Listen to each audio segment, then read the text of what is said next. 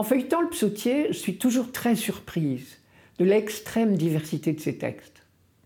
J'ai peut-être trouvé une clé dans un commentaire de André Chouraki. Nous naissons avec ce livre aux entrailles, un petit livre, 150 poèmes, 150 marches érigées entre la mort et la vie, 150 miroirs de nos révoltes et de nos fidélités, de nos agonies et de nos résurrections. Davantage qu'un livre, un être vivant qui parle, qui vous parle, qui souffre, qui gémit et qui meurt, qui ressuscite et chante au seuil de l'éternité, et vous emporte, vous et les siècles des siècles, du commencement à la fin.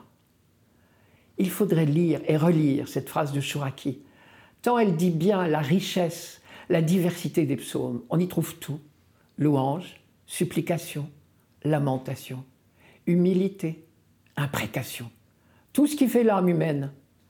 Je remarque au passage que Chouraki parle au pluriel. Il dit Nous naissons avec ce livre aux entrailles. 150 miroirs de nos révoltes et de nos fidélités, de nos agonies et de nos résurrections. Il a raison, car c'est bien la prière d'un peuple qui s'exprime dans les psaumes.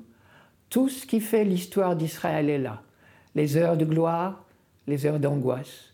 Tout peut se lire en filigrane. Rien d'étonnant. Les psaumes sont des prières. Et quand une prière est sincère, elle est évidemment très influencée par les événements que l'on vit.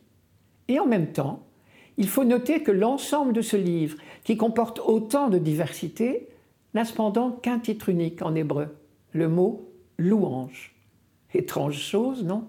Même les psaumes de supplication sont rangés sous cette appellation louange, histoire de dire un père est heureux que son enfant s'adresse à lui en tout temps, et surtout peut-être quand ça va mal.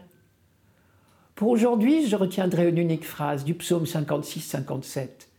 Éveillez-vous, harpe, sitar, que j'éveille l'aurore.